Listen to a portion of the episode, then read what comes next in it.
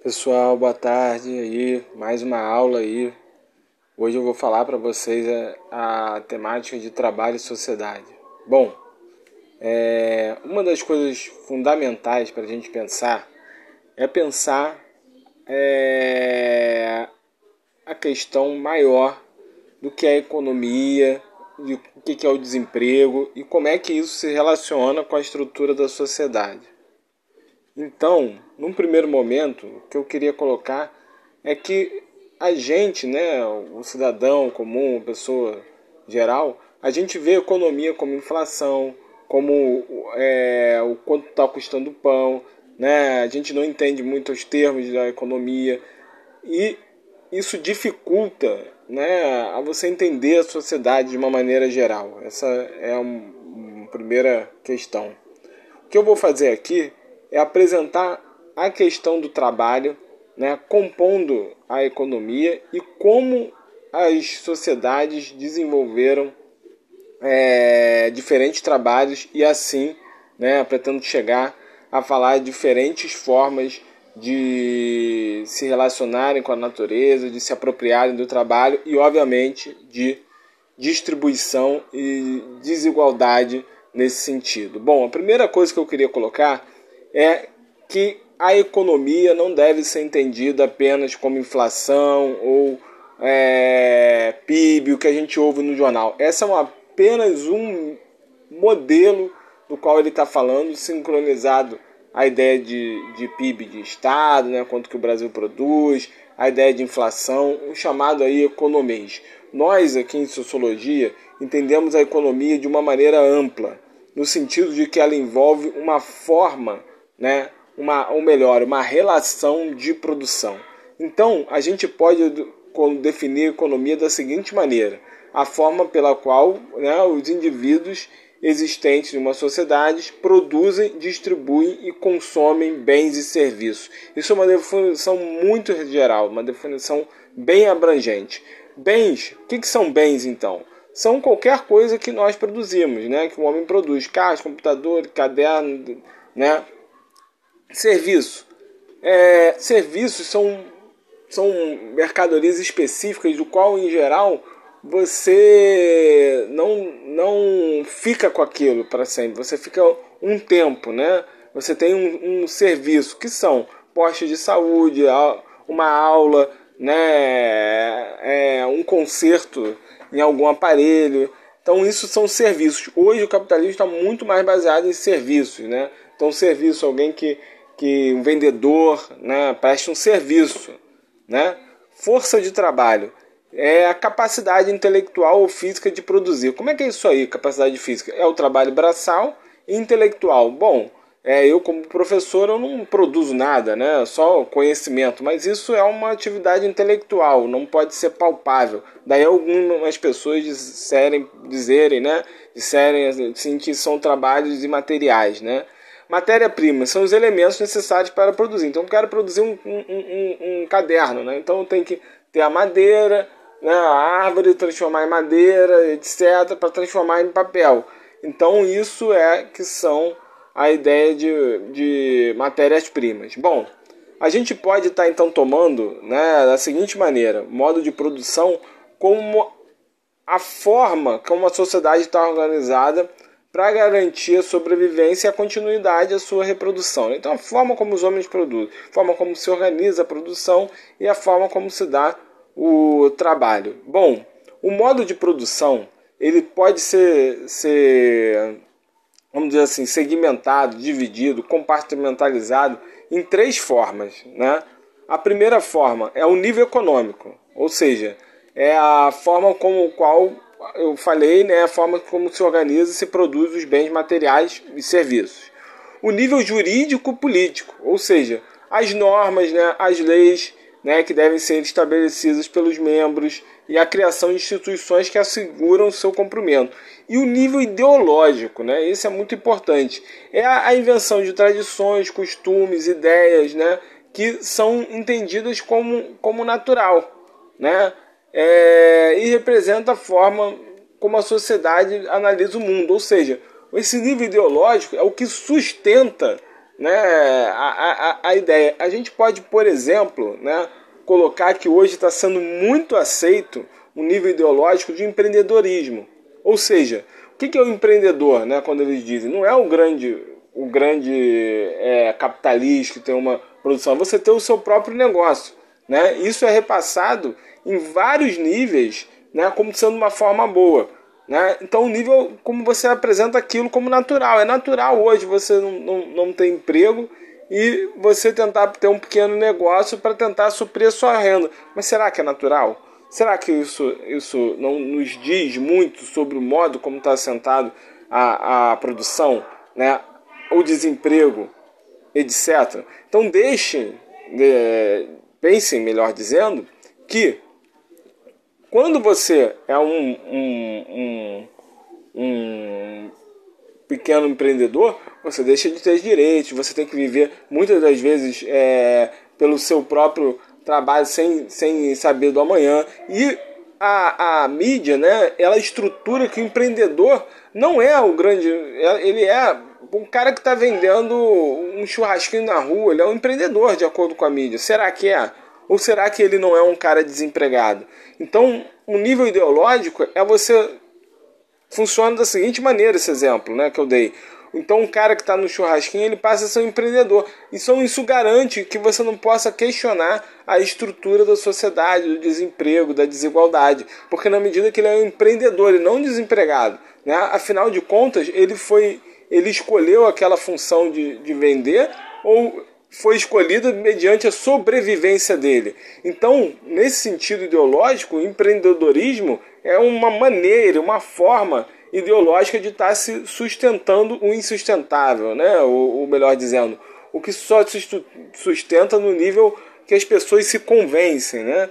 É, e não passam a questionar a própria sociedade é, geral que hoje né, a gente está na sociedade, que a gente vai chegar mais à frente isso, na, segunda aula, capitalista né, de, de produção. Então, esse é o nível ideológico. Instrumento de produção. O que é instrumento de produção? É qualquer bem que o homem utiliza para transformação de matérias-primas, tá? É, para produção de bens e serviços, tá bom? Então são máquinas, equipamentos, tá? E então, por exemplo, eu tenho. É, eu sou professor, né? Quando a gente está na escola, eu sempre dou essa aula falando o seguinte: que o meu instrumento de trabalho é aquela. É, é, é o, o, o, o, quadro, né? Lá na, na, minha escola que eu leciono, tem um, um computador, né? Ou, na verdade, uma televisão que funciona como computador que posso passar vídeos, slides. Então, aquilo são os meus meios de produção. De quê? Do, da aula. Então, mas numa indústria é a máquina, tá bom? No, na agricultura, esses é, tratores, né? Super modernos e computadorizados, tudo bem? Bom, os meios de produção, né? Os meios de produção são tantos instrumentos de produção que eu falei né? e os meios materiais necessários à produção. Tá? É, insumos, né? então quero fazer um bolo, por exemplo. Eu tenho que comprar açúcar, fermento e fazer meu bolo. São meus meios de produção, tá bom? Tem que ter minha máquina, tá? Então, na agricultura eu preciso dos insumos agrícolas, principalmente, infelizmente, os agrotóxicos, essas coisas né? Então, isso são os meios de produção. Né? Então, o que você precisa e que é necessário para produzir. As relações de produção.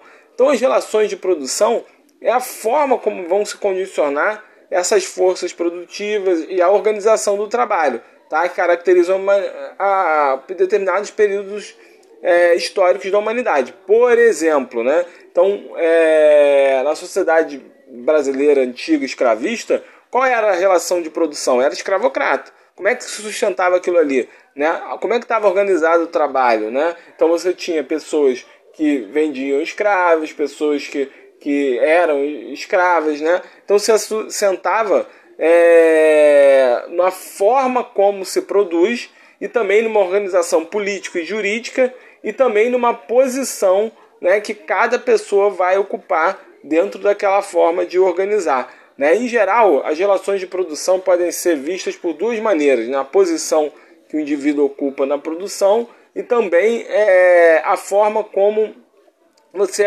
é, sustenta a base do trabalho. Né? Então, o trabalho naquela hora era escravo. Né? É, antes, que a gente vai ver um pouquinho mais à frente, trabalho na, no feudalismo, por exemplo, servil. Né? E, cada, e como você assenta e organiza aquela, aquele trabalho.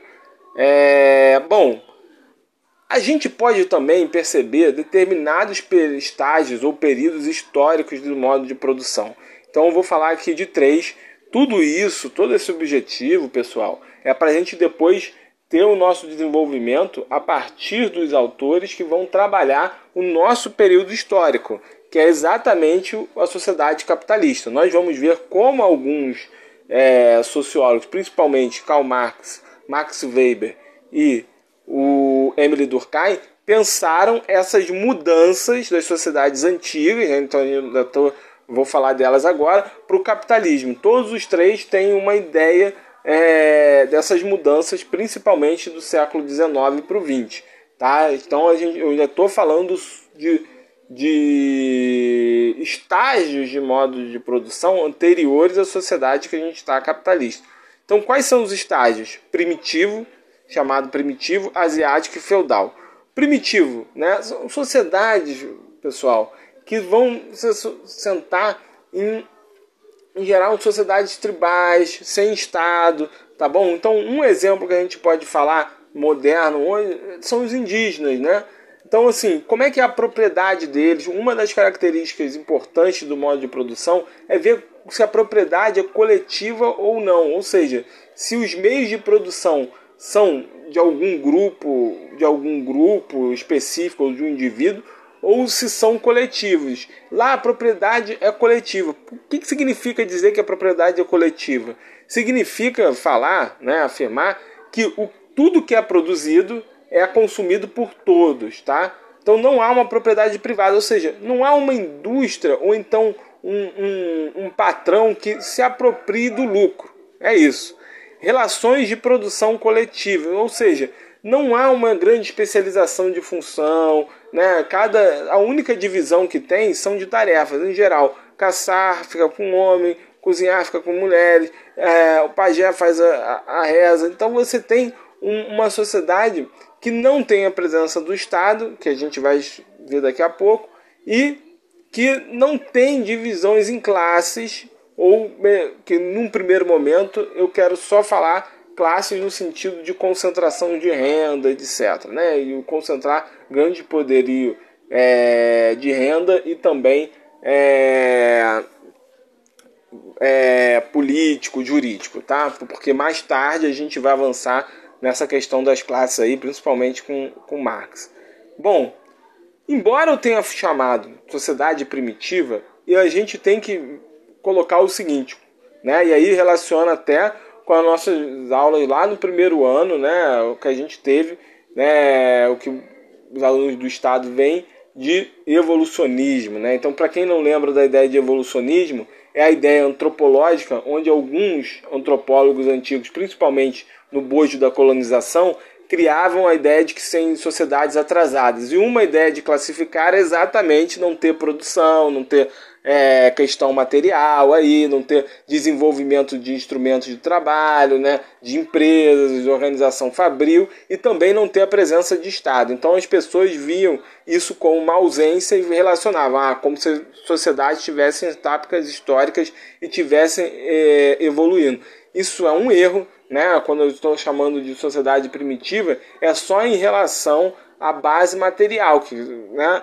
Mas ela não é primitiva como atrasado ou uma etapa histórica é, anterior, tá bom? Por quê? Porque a gente toma, então, que é, esses tipos de, de sociedades chamadas tribais, primitivas ou sem Estado, na verdade, a gente só está querendo destacar os elementos econômicos comuns que são iguais e diferenciando do nosso, né? Da, das sociedades modernas. Mas não é primitivo porque tudo vai depender de como você assenta a sua ideia de primitivo. Então, sob o ponto de vista de cultura, é, de relações, é, vamos dizer assim, de, de relações próximas uns dos outros, de como se assenta a, a, a desigualdade social, por exemplo, que numa tribo não tem basicamente desigualdade social no nível que nós temos, né? Lembrando que desigualdade social significa distribuição de riqueza, eles são mais desenvolvidos do que nós, né? Então, se você pensar assim, as sociedades primitivas não são tão primitivas, né? É, nesse ponto, né? É, a desigualdade do Brasil é muito grande, né? Então, isso que quer se afirmar que são primitivos sob o ponto de vista de produção, mas não primitivos sob o ponto de vista é, de atraso, no sentido mais amplo. Bom, outra forma também é, são as sociedades escravistas, né? que tem como um fundamento o trabalho escravo. Né? É, a gente toma muito o Brasil como referência né? pela questão histórica, todo mundo acredito que saiba que tenha trabalho, teve trabalho escravo no Brasil, mas é bom lembrar que a escravidão não nasceu no Brasil. Ela tem períodos muito longos e ela é uma instituição milenária histórica. Né? Então a gente vai se referir muito à Grécia e Roma, que muitas pessoas não sabem que tiveram trabalho escravos. Né?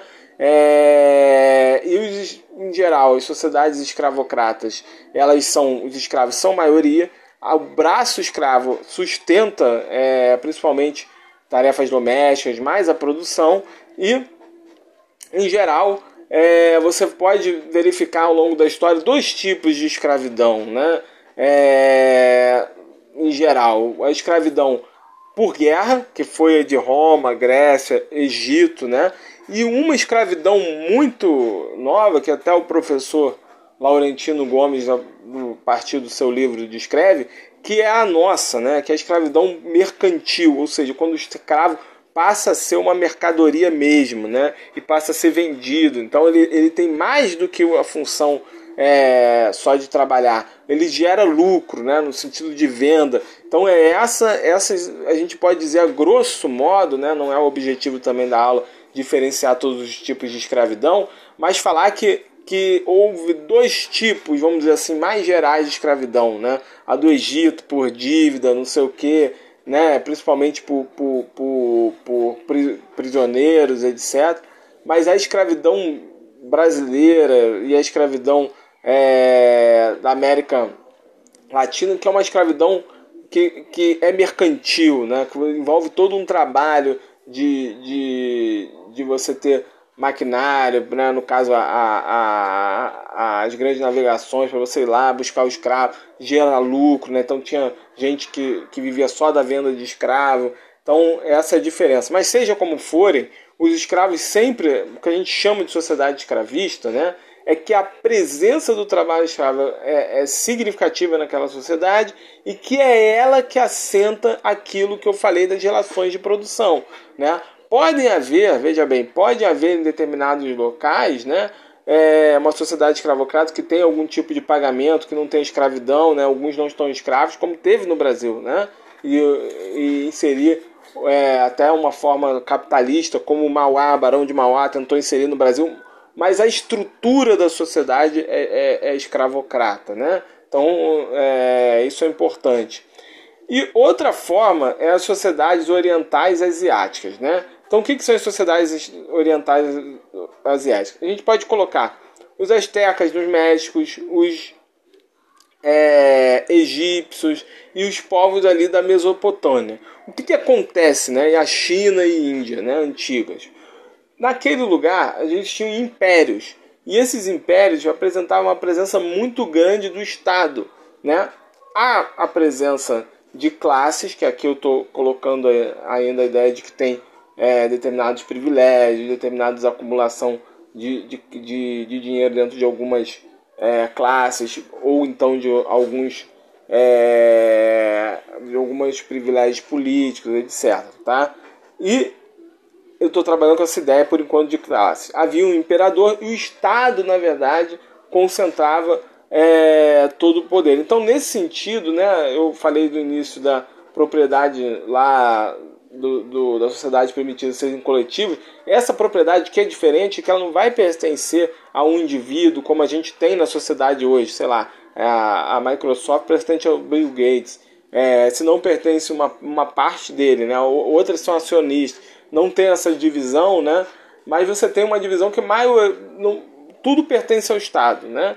E você tem uma já tem uma produção de excedente. E aí eu abro a ideia de classes. O que, que são classes sociais que a gente está trabalhando sob o ponto de vista da, do, da acumulação do trabalho, das desigualdades que eu falei ali?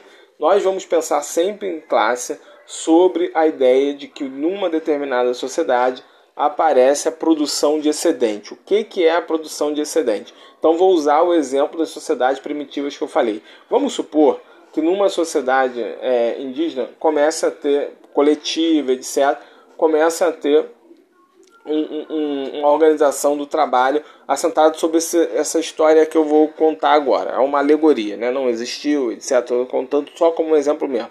Que uma sociedade onde homens e mulheres se dividem para caçar e para pescar. E aí um, os homens começam a, a, caçar, caçar, caçar. E aí de um determinado momento eles caçam tanto que eles começam a, a ter uma produção excedente de peixe, ou seja, eles pegam os peixes e, e conseguem não comer todos, eles começam a ter então um excedente. É isso que é excedente de produção. Quando você passa a ter excedente? É exatamente quando você passa a ter uma produção maior do que o consumo, tá? Então, você só tem excedente quando você passa a não consumir tudo que você produz. Então, isso é o caso do peixe acumulando. Aí, quando tem produção de excedente? Então, as classes, elas só existem quando em alguma sociedade, aí seja qualquer tipo de sociedade, tá? antiga, atual, né?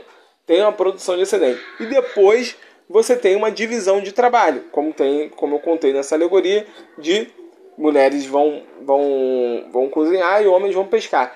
Quando a gente começa a, a, a, a falar de classes, é quando de alguma maneira alguns, ou pode ser um indivíduo, em geral, uma certa, é, um certo grupo começa a controlar essa produção excedente. Vamos supor que nesse caso que eu contei dessa alegoria do índio, um cara chegue, pegue a, a, e fale que agora é dele a, a 30% do excedente de peixe. Pronto, classes, tá? Bom, isso são as formações das classes sociais. Então precisa ter uma produção de excedente, precisa ter uma divisão social do trabalho, precisa então criar instrumentos para ver quem vai ser é, é, quem, com quem fica essa produção de excedente. Outra forma que, que a gente vai encontrar antiga e tal é o feudalismo. Né? O que, que é o feudalismo? É um período do século é, 4 ao século é, 14, 15, né, vamos dizer assim, que tem falta. O que, que, que, que eram? São grandes feudos, grandes pedaços de terra, onde tinha um senhor é, feudal e ele controlava aquilo ali, né? E as pessoas então moravam ali dentro e era um trabalho servil, eles tinham que pagar uns tributos, né? Eles tinham que pagar. É, eu produzia, então como é que funcionava? Eu produzia é, 20 quilos de arroz, sei lá, e aí eu, por, por, ano, eu tinha que dar 10, tinha que pagar uns tributos ao Senhor, ou seja, eu tinha que dar um pedaço desse meu desse, do que eu produzi para o Senhor. E assim ele deixava eu ficar lá, tá bom? Então você tinha um regime de servidão, tá? E aí os trabalha, trabalhavam na terra, só que a terra pertencia ao senhor. Claramente você tem uma produção de excedente que vai sendo concentrada nessa figura do senhor feudal, tá? Então esse era o sistema antigo, tá? Então falei é, de todos eles. É, só para voltar aqui um pouquinho sobre o feudalismo, você tinha uma falta de mobilidade, a, a Igreja Católica tinha já uma pequena nobreza, né, que envolvia o senhor feudal, concentrava os poderes na terra.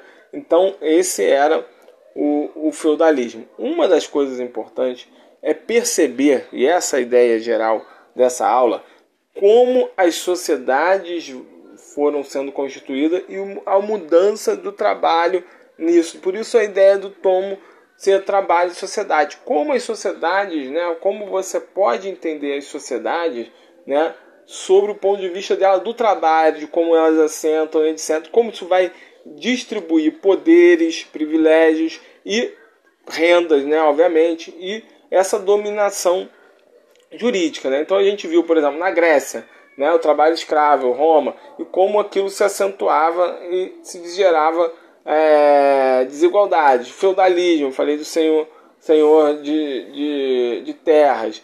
Então, tudo isso vai sendo então é, possível de ser verificado, né? A partir dessa ideia de você estudar as relações de produção, que são as relações de quem produz, quem fica com excedente, quem é o, o lugar que a pessoa ocupa jurídica, né? então é escravo, é, é, é, é liberto, né? é, é empresário, né? a gente vamos colocar como empresário versus operário. Então, isso daí que eu estou tentando dizer. Bom, qual a origem da palavra trabalho? A origem da palavra trabalho vem de tripalhum, que é um instrumento de tortura, tá? Na verdade, foi um instrumento da Idade Média chamado que era um instrumento de tortura. Né? Então é muito interessante perceber que nisso que o trabalho né, era desvalorizado, né? senão não seria um instrumento de tortura. Né? Uma coisa importante de estar tá falando tá, é que o trabalho sempre gera é, uma forma de hierarquia. Tá? Então, por exemplo, né, na sociedade brasileira escravocrata, ou melhor, na sociedade da grega, você tinha a ideia de que o trabalho braçal e principalmente serviços de casa eram dos escravos, né? E o trabalho intelectual não, né? Então, de alguma maneira, a gente pode estar falando que uma grande questão do trabalho é a produção de hierarquia, principalmente entre o trabalho braçal e intelectual. E a humanidade acaba se dividindo e se hierarquizando a partir disso, tá? Uma coisa legal de estar tá pensando é que essa questão de trabalho intelectual e é, trabalho braçal, ela hoje, modernamente, então estou falando de hoje, né, século XXI, no Brasil, 2021, isso ainda é muito forte, principalmente na ideia de desigualdade racial. Né? Por quê? Como as pessoas sabem, né, o Brasil teve é, bastante tempo aí da escravidão, se não me engano, três séculos de escravidão. E isso ainda é muito forte. Então, como no Brasil o, o trabalho escravo foi muito feito por questão braçal e o Brasil teve o seu desenvolvimento é, de indústria, maquinário, saindo da, da, da, escravidão só no final do século é, 19 e a gente só pode falar em industrialização mesmo no Brasil com o período Vargas, embora o período de Mauá, Barão de Mauá ele tentou, mas não conseguiu, né, no sentido estrutural da sociedade como um todo. Então o trabalho foi muito ligado a essa questão do, do trabalho braçal escravo. E isso hoje, né, reproduz o, o racismo nessa forma, né? A ideia de que o como o negro em geral tem imposições é, mais baixas na sociedade devido a essa herança escravocrata, né, as desigualdades aí geradas, o que, que você tem? Você tem uma ideia de um racismo estrutural que associa o negro à incapacidade intelectual, incapacidade física. E muitas vezes o seu processo de socialização, né, ou seja, de não ter as mesmas oportunidades como branco tal, é legitimado por isso a ideia de que negro não pensa, a ideia de que negro é, é, só serve para fazer atividade braçal. Né? Então, essa associação vem dessa construção histórica do braço escravo é, no Brasil, que for associada à ideia de que o escravo é, não é capaz de produzir é, questão intelectual, intelecto. Isso depois vem no século XX, volta, retorna sobre a ideia de racismo científico, de que o negro, na verdade, tem um cérebro menor que o, que o outro, né? de que o negro, na verdade, sua, a sua capacidade intelectual não é igual ao branco. Tudo isso já foi des, desmistificado pela própria ciência, não existe, mas continua a operar no imaginário social. Tá? Então, essa ideia de que o negro, como sendo apenas capaz de executar tarefas braçais e que não contém, é, não consegue raciocinar, etc., você ainda produz. O que eu chamo de imaginário social são práticas, né, práticas né, herdadas que, embora não, não sejam mais verdade, né, no sentido não está mais sendo baseado em argumentos científicos, etc., existe ainda na cultura, né? vamos dizer assim, na cultura, na forma como a gente herda pensamentos, ideias e passa a operar ainda classificações, é, exclusões, etc. Isso que eu chamo de imaginário social. Né? Então isso é muito forte, essa ideia ainda de, de que negro não é associado a trabalho braçal. Aí tem uma reportagem que eu colhi em 2018 que uma, uma, uma, uma consultora de diversidade sobre empresa de trabalho fala, eu coloquei, é, é uma, uma reportagem que da revista Época ela fala é preciso dissociar o negro do trabalho braçal social ao intelectual. Então, essa é uma forma onde o racismo se acentua, né? essa ideia de, de, de trabalho material e intelectual. Como né, a maioria dos negros estão posicionados nos estratos inferiores da sociedade, né, claro que vai ter um, um ou outro ocupando, mas a grosso modo, quando você vai num, num, num médico, né, num hospital de classe média, por exemplo, porra, o, o, raramente tem um médico negro, né? Tem, pode ter um enfermeiro. Né? Você vai no judiciário, raramente tem um advogado negro. Então entra o que eu chamo, e aí eu volto essa aquela que eu falei lá em cima, do mecanismo ideológico, de associar então a parte pelo todo, né? Então, como eu não tô, como a produção foi a produção dessa desigualdade, galera, foi originada a partir da herança histórica, herança cultural histórica, etc., que veio, daí o nome de imaginário social. Mas o que, que eu vou. Como é que ela se apresenta? Ela se apresenta com o negro não presente, então como é que isso vai ser reforçado ideológico? Se o negro pensasse, não fizesse só trabalho material, ele teria estudado e conseguiria chegar nesses postos. Então, ideologia nesse sentido é muito importante, tá bom? Bem, é...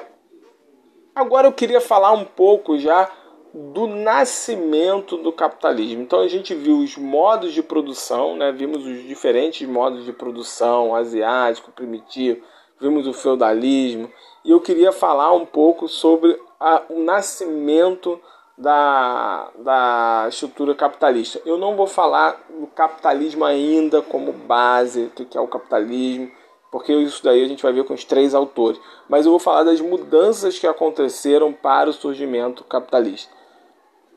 Uma da, da, das coisas importantes é que dentro da Idade Média, né, dentro ao redor dos feudos, já começava a ter uma burguesia. O que, que é a burguesia?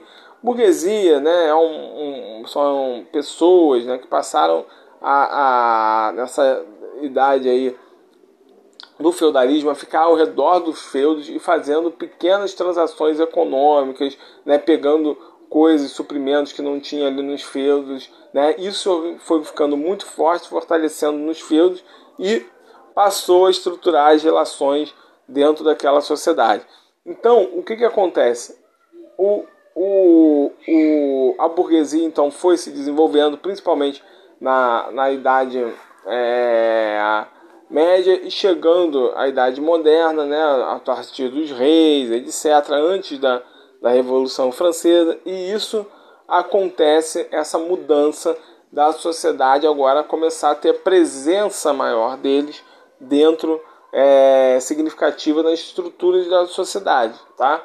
Uma questão muito importante foi no século XVI a reforma protestante, ou seja, a, a Igreja Católica, que antes condenava o lucro, a usura, e aí a reforma protestante começa a dizer que, que, que se você faz a sua atividade digna, certo, o lucro não pode ser condenado. Então, de alguma maneira, a burguesia, muitas pessoas com atividade mercantil, comercial, empresário, vão se associar à reforma protestante por esse ideal.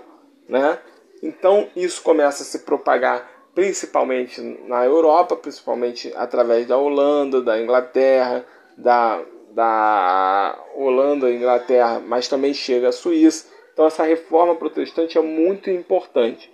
Eu costumo dizer que não existe uma origem do capitalismo. Qual foi a origem do capitalismo? O que a gente pode estar pensando são vários movimentos né, que vão criando é, essa nova formação. Né? Dificilmente na história você tem um movimento que cria tudo. Você tem uma série de, de, de confluências para criar. Então, a confluência da burguesia, né, a criação de uma nova classe social, que passa a, a, a ter mais importância na relação econômica, etc. Depois você tem essa reforma protestante que, que passa a modificar a forma cultural, né? e a gente vai ver isso com Max Weber, de uma ética protestante, de uma série de, de, de éticas que vão ao encontro do capitalismo. Você tem uma coisa que o, que o, o, o, o, Marx destaca, que é a, a velocidade das, das trocas, né? a ideia de você ter uma, um, um, uma moeda única, a ideia de você ter uma produção maior. Você tem uma outra coisa que o Weber destaca, que é a ideia de racionalidade. que seria racionalidade? Seria a ideia de você, de você ter um, um método né, para produção, né? você ter um método de como ganhar o dinheiro que não seja pela violência, né? que não seja só é, na base da força física. Isso se chama racionalidade. Né? Então você ter, criar instrumentos de trabalho. Então tudo isso é como se estivesse acontecendo. Né? Então a formação do capitalismo também envolve é, é, questão cultural né? É, dos trabalhadores. Então assim um, um cara que estudou formação da classe trabalhadora, dizia, né, Thompson, um historiador, que muitos deles no século, no século 18, né, quando começa, 19 ainda, eles ficavam bebendo e não iam trabalhar, mas não era um só. Então imagina que toda a classe trabalhadora não ia trabalhar. Daí a importância também da, da, da cultura, né, de você criar é, um certo hábito de trabalhar, etc. E aí a religião, né, principalmente a reforma protestante, ajuda a você criar uma ética do trabalho. Então não há uma questão específica da formação do capitalismo. Esses autores que a gente vai ver mais à frente vão mostrar isso para a gente, tá bom? Que não há uma única função, tá? Uma única questão. Uma das mudanças também passa a ser o modo de produção. Então, a manufatura, principalmente no século XIX, é um grande acontecimento. Ou seja, uma formação de uma classe operária, etc. Isso sim marca o capitalismo, a transformação de uma classe operária, tá? que passa a ficar vivendo, é, fazendo um trabalho coletivo, primeiro nas manufaturas. O que, que são as manufaturas? São é, ainda empresas artesãs né? Mas que você já tem uma divisão do trabalho, você já tem um, gerente, né? Você começa a ter essa, essas questões. Você tem uma cooperação simples, um trabalho artesanal, uma divisão do trabalho em mestres e contramestres, né? Então como é que funcionava isso? Os mestres eles é, tinham, detinham é, os instrumentos de como produzir, eles, o conhecimento, vamos dizer assim, e eles passavam os contramestres depois assumiam o lugar dele. Ainda era, veja bem, uma produção muito ligada à questão de costumes, métodos arraigados, etc. E o trabalhador, mas já tem uma divisão de trabalho. Trabalhador que antes da manufatura fazia todos os processos produtivos, então fazia, ah, eu quero criar uma roupa, eu fazia todos os processos produtivos, eu passo agora a dividir essas funções. Bom, é, outra coisa é assim, aí principalmente no século da, na Revolução Industrial, as máquinas. Tá? E isso mudou muito o método de produzir. A questão da fábrica, a substituição de trabalhadores por máquinas, as máquinas então passam a comandar o processo produtivo, a destreza é, manual substituído pelas máquinas e uma, começa a ter uma classe trabalhadora. O que, que eu chamo de classe trabalhadora, que é um ponto importante para a fundamentação do capitalismo, mas que depois a gente vai ver melhor na outra a, a aula né, do trabalho e sociedade, que é, é a formação da classe trabalhadora. Classe trabalhadora, pessoal, é aquele que vive do trabalho, ou seja, aquele que não tem propriedade, não tem, não tem como tirar o seu sustento a não ser vendendo a força de trabalho. Então eu, eu disse lá no início né, do, desse, desse, dessa aula que eu era professor. Eu vivo de quê? Da minha aula. Então eu vou, né, dou aula, etc., e recebo um salário. Um, um, um, médico né, que não tem o seu próprio consultório, ele vai até um, um hospital e presta serviço. De, aí a gente vê como os serviços né, são hoje uma das principais mercadorias, não bens, né, carro, etc., mas principalmente o capitalismo hoje se assenta em serviço, e ele recebe um salário. Isso é a classe trabalhadora. É todo aquele que não tem como é, criar um meio de subsistência, não tem como, como se alimentar, vestir, sem ter é, sem ter esse, esse meio aí de venda de força de trabalho. Bom, é, um dos caras mais importantes da reforma protestante foi o João Calvino, né? Eu falei da reforma. E o que, que é importante, só para a gente entender essa mudança na reforma protestante? É a importância de que ela traz uma, uma nova ética né, que, de, de trabalho e a dedicação ao trabalho. Né? Então, isso mostra né, como essas mudanças importantes fizeram a formação é, do método do capitalismo. Tá? Então, nesse sentido, né, eu vou fazer uma síntese da aula. O que é importante aqui é a gente perceber de como as sociedades vão se desenvolvendo e a partir disso do trabalho, ou seja, como a partir do, do, dos métodos de trabalho, né, você passa a ter uma nova forma de organizar a sociedade. O que eu quero colocar é um método, né, um método de enxergar as sociedades pela economia, tratando elas de uma forma mais complexa, ou seja, que é exatamente tratando como estão tá distribuídos os bens, os serviços, quais são as forças de trabalho que tem uma determinada sociedade, como está configurada a riqueza, tá? como é que é o nível político é, e jurídico que assenta, e o nível ideológico. Então, nesse primeiro momento, né, trabalho e sociedade significa você pensar sempre nessas relações de produção. Tá? Então, é, eu vou parar por aqui. Na próxima aula eu vou falar um pouco sobre acumulação é, capitalista. Como é que se originou o capitalismo? Ou melhor dizendo, de acordo com o autor Karl Marx, a acumulação primitiva de capital.